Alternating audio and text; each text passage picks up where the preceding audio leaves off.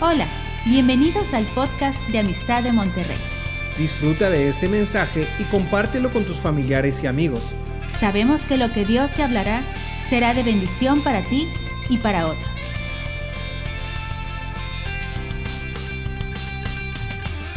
Quisiera yo compartirles algo eh, de lo que siento que para este tiempo es, es importante estoy preparando camino para las cosas por venir, para las cosas que Dios nos está diciendo que están por, por suceder. Y aquí es donde nosotros tenemos que detenernos un poquito. Hace unos días, la semana pasada, se cumplían 50 días después de la muerte y resurrección de Jesús y luego su ascenso al cielo.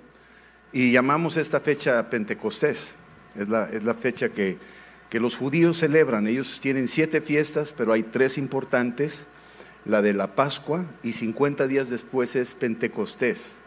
Y luego más adelante en el otoño es la Sukkot, que viene siendo la fiesta de los tabernáculos. Para nosotros esto es a veces para algunos un poco extraño, oye, ¿de qué se trata? Y si vienes por primera vez vas a decir, pues ¿de qué está hablando? Pero si nos profundizamos un poquito en la escritura, Pentecostés es la fiesta de las primicias, lo primero, los judíos tenían instrucciones de parte de Dios de traerle a él siempre lo primero.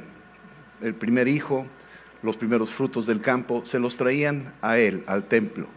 Y esta era una festividad donde toda la nación estaba involucrada.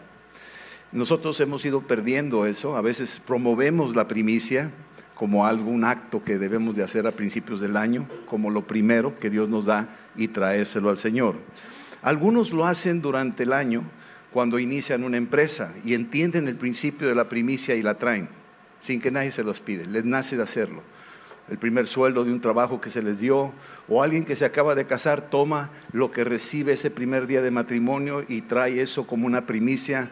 Y ese, ese acto tiene un poder profético muy poderoso, porque refleja a Cristo que fue lo primero que Dios nos dio. Fue lo mejor, y eso es lo que dio. Desde antes de la creación Jesús ya estaba preparado para ser entregado como primicia para todos nosotros. Entonces, eso nos identifica con Dios cuando hablamos de la primicia. Pero si tú vas al libro de los Hechos, capítulo 2, nada más voy a leerte unos cuantos versículos aquí, pero es bastante importante y creo que esto te va a servir, nos va a servir a todos. La iglesia está apenas despertando. Jesús muere en la cruz, resucita al tercer día y luego se aparece a sus discípulos por 40 días. Así que 40 más 3 son 43, ¿verdad? Y de ahí para llegar a Pentecostés son 7 días, faltan 7 para cumplir los 50 días. Y Jesús, antes de subir al cielo, le dice, no se muevan de Jerusalén, espérense, porque les voy a enviar la promesa, les voy a enviar algo que ustedes necesitan algo importante. Lo necesitas porque sin eso no vas a poder salir adelante en un mundo tan hostil, tan complicado, tan lleno de trampas. No la van a hacer. Jesús dijo, sin mí nada puedes hacer. Entonces, en Hechos capítulo 2, se reunieron por siete días 120 personas. Eso lo dice el capítulo 1. Estaban los apóstoles, estaba María, la, madre de Jesús, los hermanos de Jesús estaban reunidos. En total eran 120 personas. Y todos estaban durante esos siete días, pues esperando la promesa. Ellos no sabían ni de qué se trataba. Les habían dicho, no se muevan, van a recibir la promesa, ahí viene, ahí viene, y todos, pues, ¿de qué se trata? O sea, no, no, no entendemos, ¿verdad? Pero cuando entramos al capítulo 2, versículo 1, Aquí hay algunas cosas importantes. Aquí nos dice que cuando llegó el día de Pentecostés, es decir, el cumplimiento de los 50 días, estaban todos, estos 120, unánimes juntos. Esta palabra unánimes es una palabra que se usa mucho en la sinfonía, cuando hay una orquesta, cuando hay gente de diferentes instrumentos y talentos, están juntos. Una sinfonía bien afinada, todos están afinados cada uno tiene su propia partitura, o sea, su propia personalidad, su, estilo, su modo. A veces tenemos ahí un poquito de problemas cuando uno no es igual que yo o, o hace las cosas como yo las haría. Pero aquí había una unanimidad.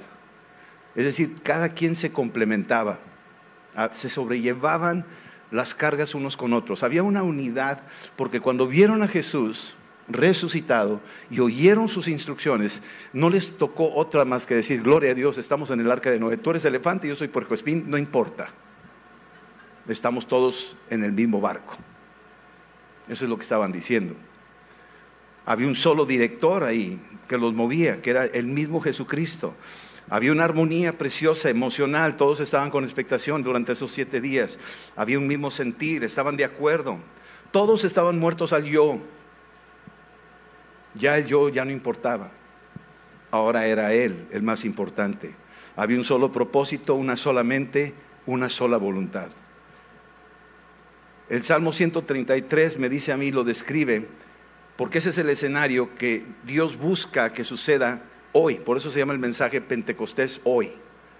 Salmo 133 dice, qué bueno y cuán agradable es que los hermanos habiten juntos en armonía. O sea, está hablando de Pentecostés. Eso era lo que había. Estaban en Pentecostés unánimes, dice la Biblia. Es como el buen aceite sobre la cabeza. O sea, hay unción en la unanimidad. Hay unción cuando tú estás en unanimidad con tu familia, tu esposa, tu esposo, tus hijos, ahí hay algo. Dios va a derramar su espíritu y no podemos negociar esa unanimidad. No podemos negociar eh, eh, el espacio del resentimiento y, los malos entendidos. Tienes que hacer eso a un lado porque aquí es donde dice, es ahí donde desciende esta, este aceite. Es ahí. Allá en Pentecostés estaban unánimes. Y es bien importante entender la unanimidad ahí donde Dios manda el aceite. Pero donde no hay unanimidad, Dios no manda el aceite. I'm sorry. No hay, no hay aceite, no hay unción. A veces llegamos a la iglesia el domingo y ya venimos discutiendo en el carro, ya tironeando. Y te sientas y aleluya, gloria a Dios. Y te subes al carro y órale, ahí te voy. Pero esa unanimidad, Dios no lo va, no, no lo va a pasar por alto. O sea, Dios la condiciona y Él dice, yo necesito que ustedes tengan en mente esta armonía. Es como un buen aceite sobre la cabeza, es decir, escurre desde la autoridad, desde el pastor, en este caso de la iglesia, pero también sobre la cabeza, la autoridad de la casa, el varón. Algunas mujeres dirán, mi esposo no viene, tú sigue manteniéndote unido, tú sigue orando por él hasta que le caiga el aceite con todo y molcajete. O sea, hasta que, hasta que lo entienda o tu esposa no quiere venir, lo mismo, o mis padres no quieren venir, lo mismo. Tú sigue peleando por la unidad, la unanimidad. Y empieza a escurrir por la barba de Aarón, esto habla de madurez, de la madurez de un sacerdote de Aarón, que representa al sacerdocio y que tenía esta barba. Y cuando hablabas de barba, habla de este grado de madurez, es, es una señal de una iglesia madura, una iglesia barbuda. que, a través de esa madurez ya no nos, ya no nos ofendemos tan fácilmente. Ya no nos, este, ya no te quiero ver porque me, hiciste fuchi o me dijiste una cosa y me dijo alguien de que tú dijiste que no sé qué, que la otra persona me dijo que tú. Y, y empieza un chismorreo y esa es una iglesia inmadura. O una iglesia inmadura que dice, pues aquí me gusta, no me gustó el mensaje, me voy a ir a la otra iglesia. No, esa tampoco me voy para acá, no me gustó la alfombra, no me gustó el micrófono, no me, hay mucho ruido aquí en la música. y, empieza una inmadurez. Dios no va a mandar unción ahí. La manda sobre la barba, la barba de Aarón. Sí. Y baja ese, ese escurrimiento del aceite hasta el borde de sus vestiduras. El borde es lo más bajo, lo más vil lo más pequeñito. Esa unción le toca a los niños. esa unción le toca al menos iletrado, al más pobre de los pobres, le toca a todos. Esta unción, si estamos en esa armonía, cae preciosa. Y es como el rocío del Hermón, es decir, ese rocío no se percibe, no se siente. Hace unos días le dije a Ariana, ¿ya viste las plantas? Tenían unas gotitas, yo salía en la mañana para venirme para acá y tenían gotitas ahí. No era lluvia, era el rocío preciosas gotas cristalinas que están ahí. Y así es el rocío del Espíritu. Aquí está el rocío. No lo sientes, pero está remojando tu sequedad. Está tocando áreas secas de tu vida, esta unción del Espíritu. Entonces, esto es lo que está pasando. y desciende sobre los montes, dice, de Sión, porque ahí va a enviar el Señor bendición y vida eterna. ¿Cuántos quieren bendición? ¿Cuántos quieren vida eterna? ¿Sí me explico?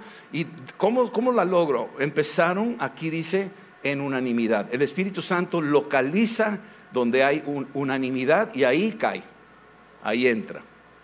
Ahora, versículo 2 de Hechos capítulo 2, versículo 2. Dice, y de repente, me voy a detener ahí. Me acuerdo en Japón le íbamos a poner a la iglesia Totsuzen Kyokai. Totsuzen Kyokai quiere decir la iglesia de repente. Y se reían los japoneses. Ay, suena muy raro. Le dije, es que nació de repente esta iglesia. Y de repente habla de, que te agarra desprevenido, eh, te sorprende, te, te saca de tus, de tus casillas. Cuando uno lee Malaquías 3.1, aquí dice, he aquí yo envío mi mensajero, fíjate qué linda palabra, mensajero, el cual preparará el camino delante de mí. Cuando leemos esto decimos, ah, pues se está refiriendo a Juan el Bautista, ¿verdad? Sí, pero no, no necesariamente a él, aunque sí. Él va a preparar el camino, vino preparando el camino para Jesús, preparar el camino, así lo dice, capítulo 1 de Juan. Preparó el camino para que Jesús llegara. Él anunció que ya, ya venía, al cual no era digno ni siquiera desatar las correas de sus sandalias. Sí, dice aquí, yo envío mi mensajero, el cual preparará el camino delante de mí y vendrá súbitamente. Me gusta eso. Súbitamente. Aquí ya empieza a decir, oye, pues sí, era Juan, pero, pero aquí dice súbitamente. Está diciendo como que de repente, ¿verdad? Como inesperadamente, ¿verdad? Entonces es otro mensajero. No, es el mismo mensajero. Juan el Bautista tenía el Espíritu Santo, pero ahora tú tienes el Espíritu Santo. Y cuando llega súbitamente, llega inesperadamente. En mi vida llegó inesperadamente llega súbitamente a su templo. ¿Cuál es el templo? Tócate aquí. Este es el templo. Ayer he hablado con un muchacho que tiene problemas de identidad y me decía que si estaba bien o no seguir a Dios, creer en Dios, que él pensaba que estaba bien, que no sea nada malo, se quería hacer una operación, no sé qué de cosas. Y yo le dije, mira, ese cuerpo que tú tienes no es tuyo, es prestado y tú podrás decir, no es que mi mamá me hizo así. No, tu mamá tampoco. El cuerpo de tu mamá tampoco la hizo ella. Alguien hizo ese cuerpo. Así que este cuerpo que tú tienes es prestado. Y Dios quiere que cuides el templo. Cuida el cuerpo. Porque al final de tus días vas a devolver el cuerpo. Le vas a devolver lo que te prestó. Y Él quiere que ese cuerpo esté bien cuidadito porque Él lo va a levantar al final de los días. Por cuanto si no está cuidado, no lo va a levantar. Ese cuerpo es el templo del Espíritu Santo. Cuando tú haces tu cuerpo lo que tú quieres, entonces tu Dios es tu cuerpo. Pero cuando tú haces lo que Dios dice, entonces Dios es Señor de todo lo que tú eres. Entonces no te enseñorees de tu cuerpo, no es tuyo, es prestado. Dedícaselo al Señor y deja que Él te llene y te guíe y haga contigo lo que Él quiere. Entonces, ahorita vivimos un tiempo donde se pierde, se está perdiendo el concepto del templo, pero es el templo y este es el que estamos eh, restaurando cuando vienes a la iglesia y alabamos a Dios y leemos la escritura, el templo se está reconstruyendo. Estás empezando a decir, yo no voy a prestar mi cuerpo para hacer cosas indecorosas o indebidas. Yo no voy a usar el cuerpo de alguien para, para violentarlo o hacerle daño, porque es el templo. Yo estoy viendo el templo por todos lados y empezamos a entender de esto del templo. El templo, sí, y vendrá eh, a su templo el Señor a quien ustedes buscan y el ángel del pacto a quienes desean ustedes, he aquí, viene, ha dicho el Señor de los ejércitos, viene, Jesús viene, pero ya vino el Espíritu Santo. Hace dos mil años ya llegó en Pentecostés, ya llegó. Y dice aquí que de repente, ¿verdad? Y bien, me refiero también a, la, a la paloma que trajo esa hoja de olivo ahí a Noé avisándole que ya, que ya había paz, que ya el hombre podía desembarcar.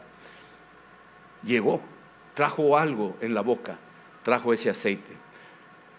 La siguiente cosa que vemos aquí, porque ya después de, de repente Vemos ahí en el capítulo 2 que de repente vino del cielo un estruendo como de un viento recio que soplaba, el cual llenó toda la casa donde estaban sentados. Entonces, vamos a empezar a ver ahora un viento recio. Y déjame decirte dos escrituras que cuando yo las leí me llamaron mucho la atención. Éxodo 14, 21. ¿Sabes cómo se abrió el mar rojo? Por medio de un viento. Un viento recio. Un viento que venía del oriente. ¿Sabe lo que significa? Que el Espíritu Santo nos abre paso a la salvación. El Espíritu Santo nos lleva a la tierra de promesa. Es el que te abre paso para que tú pases en seco, libre. No te vas a atorar, no te vas a atascar ahí en medio del soquetal, sino que te hizo todo ese viento recio, te paseó. Dice aquí Éxodo 14, 21, y extendió Moisés su mano sobre el mar e hizo el Señor que el mar se retirase por recio viento oriental. Es igual que viento recio, ¿verdad? Nosotros abrimos una iglesia en Pachuca y le pusimos viento recio toda aquella noche y volvió el mar en seco y las aguas quedaron divididas. El que abrió el paso fue ese viento recio. Dios sopló para que sucediera eso. Y ahora aquí viene el viento recio a la habitación donde están todos. Y Dios empieza soplando fuerte sobre ellos, dividiendo el Antiguo Testamento al Nuevo Testamento, dividiendo la antigua naturaleza a la nueva naturaleza. Eso es lo que vino a hacer el Espíritu Santo en Pentecostés. Y dice aquí en Éxodo 15:10 que ese mismo viento, soplaste tu viento, los cubrió el mar, hablando de los egipcios, se hundieron como plomo en las impetuosas aguas. Así es que el mismo Espíritu Santo, el mismo soplo del viento que abrió paso para liberar al pueblo de Israel, también sopló para que cayera sobre los demonios, sobre los carros del faraón. El mismo viento le pegó a ellos también. Así es que la espada tiene dos filos, uno es para salvar y otro es para ejecutar. Y el Espíritu Santo tiene el poder para ambas cosas. Y entonces esto fue lo que pasó con ese viento recio. Abrió con viento recio el paso en el mar para liberación, pero cerró el mar con viento para juicio. La siguiente cosa, versículo 3, y se les aparecieron lenguas repartidas como de fuego, asentándose sobre cada uno, subrayalo, sobre cada uno de ellos. Lenguas de fuego sobre cada uno. En jueces 7:16, la forma en que Gedeón peleó la batalla para vencer a los adversarios fue con instrumentos muy raros. Una trompeta, un jarrón y una antorcha dentro del jarrón. Cuando llegó la medianoche, la señal fue, aquí dice, y repartiendo, jueces 7:16, repartiendo los 300 hombres en tres escuadrones, dio a todos ellos trompetas en sus manos y cántaros vacíos con teas ardiendo dentro de los cántaros. Mis amados cántaros, y no son de Oaxaca, no importa, pero somos cántaros, somos hechos de barro hechos del polvo de la tierra. Y Dios hizo un cántaro hermoso, que eres tú. Cuando te veas en el espejo no te desanimes.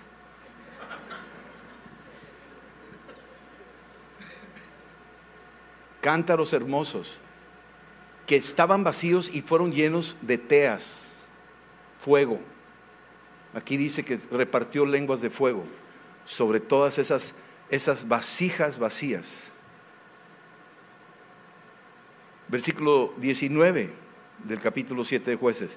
Llegaron pues Gedeón y los cien hombres que llevaba consigo al extremo del campamento, al principio de la guardia de la medianoche, y cuando acababan de renovar los centinelas y tocaron las trompetas, quebraron los cántaros que llevaban en sus manos. Quebraron los cántaros.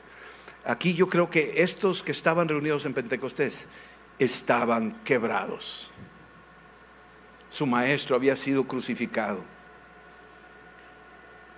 Estaban quebrados, se fue. Estaban quebrados, los romanos estaban buscándolos. Los judíos perseguían a los seguidores de Jesús.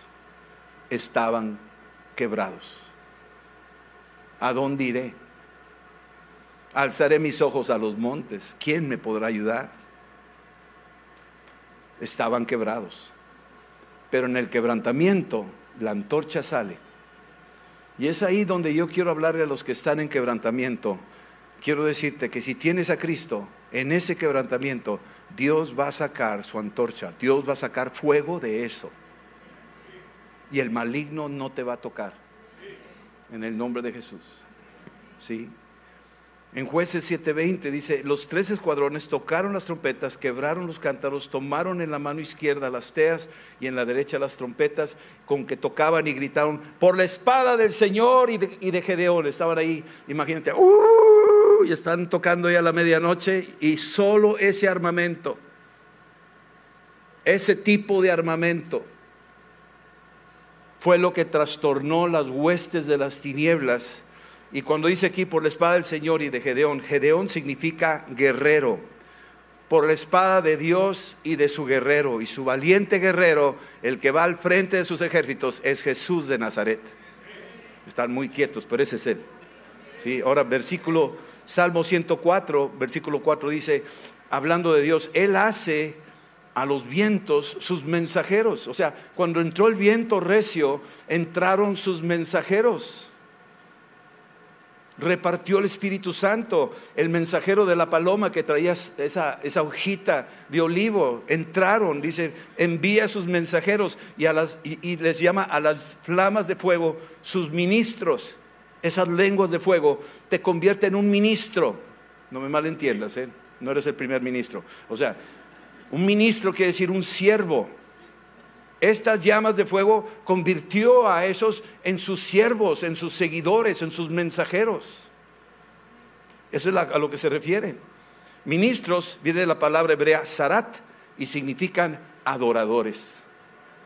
Es que cuando viene el Espíritu Santo y te llena esas llamas de fuego sobre tu vida, te convierte en un verdadero adorador en espíritu y en verdad.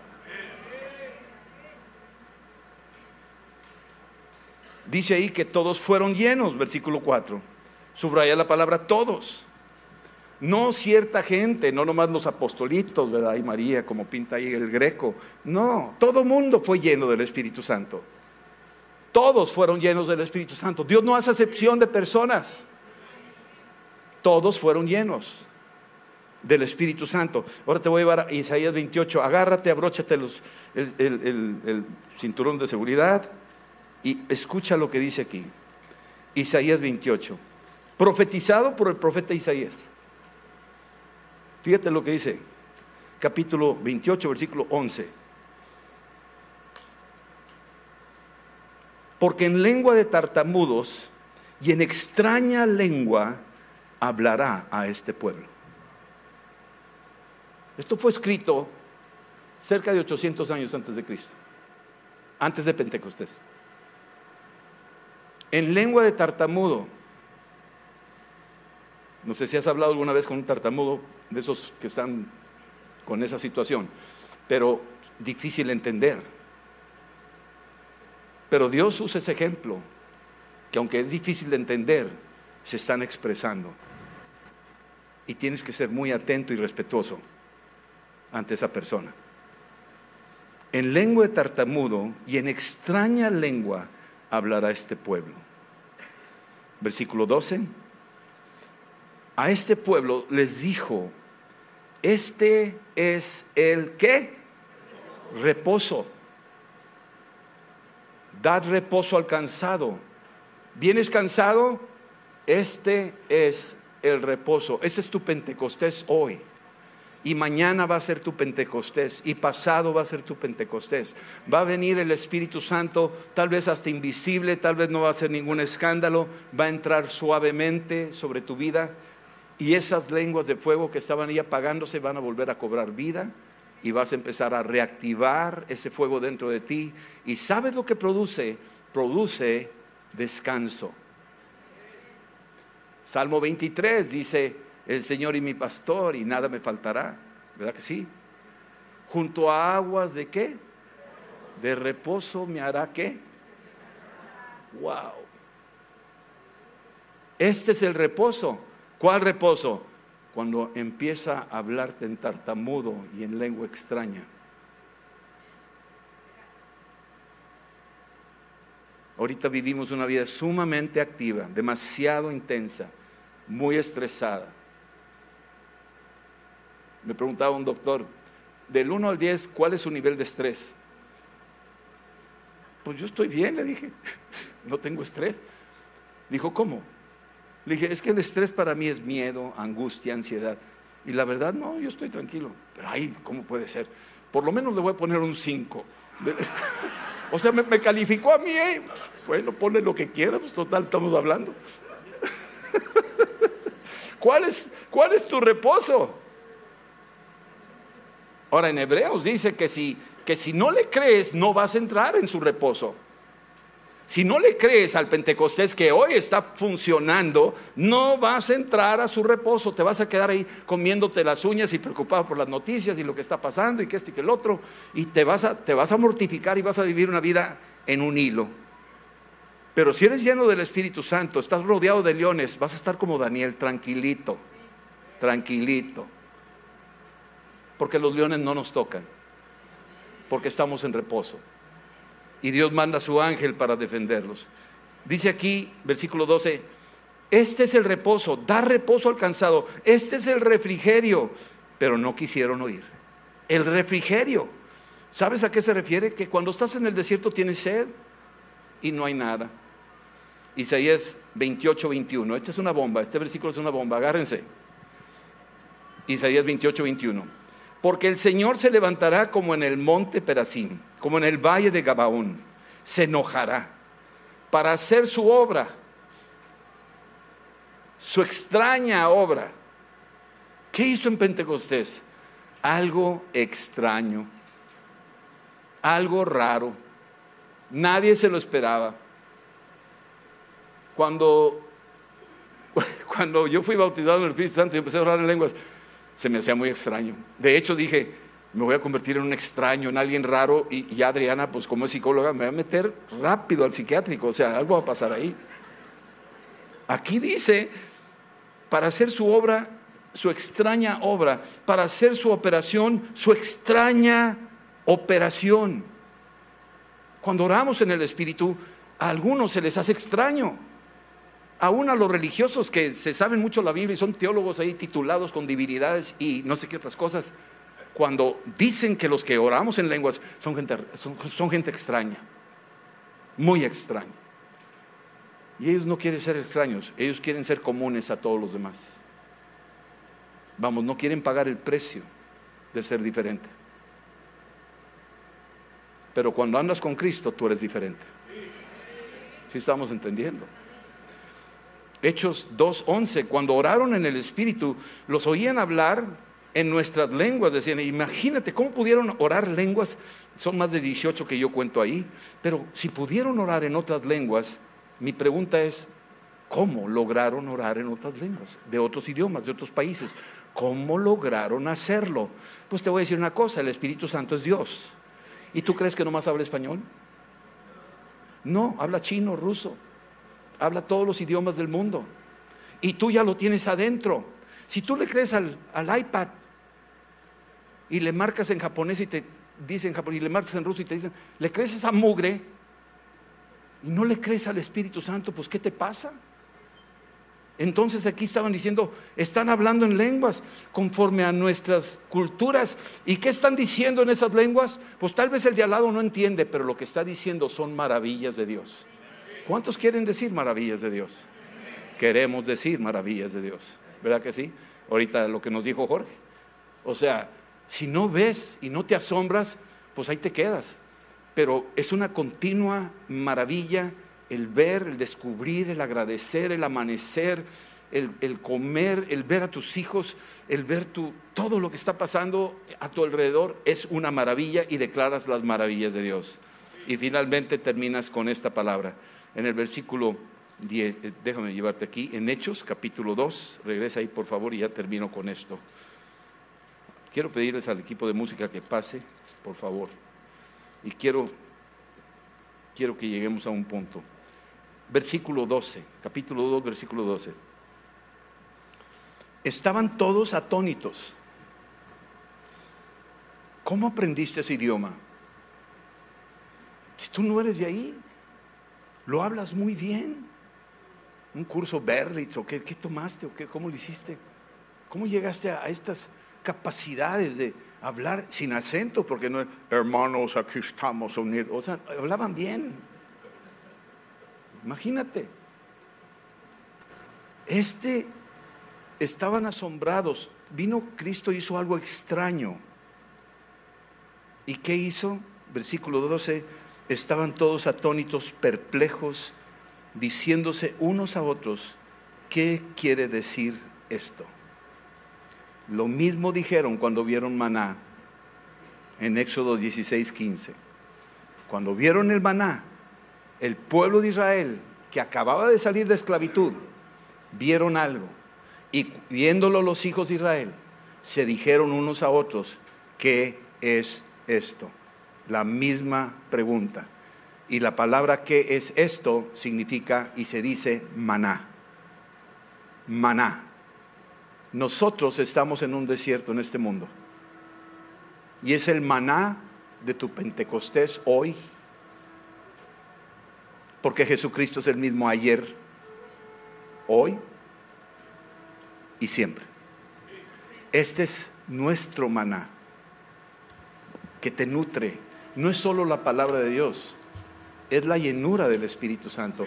Es esa, esa lengua como de bebés, dice la Biblia. Ahí sigue leyendo Isaías 28 y ahí lo dice. Es algo extraño, sí, pero estás apuntando hacia la persona de Cristo.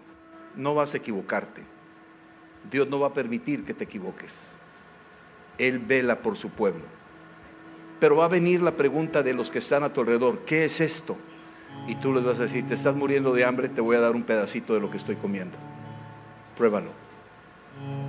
Este es el maná que bajó del cielo. Este es el Espíritu Santo. Este es el Pentecostés que te está esperando. Recíbelo. Y cuando comen ese maná, sus ojos se clarean, su vida cambia, sus cadenas se caen, cambia su manera de pensar, visualiza las cosas desde otra perspectiva, diferente a lo que el mundo nos quiere continuamente adoctrinar. Nosotros estamos en otro canal y estamos en ese mismo sentir. Esperamos que este mensaje te ayude en tu vida diaria. No olvides suscribirte y seguirnos en nuestras redes sociales. Somos familia amistad.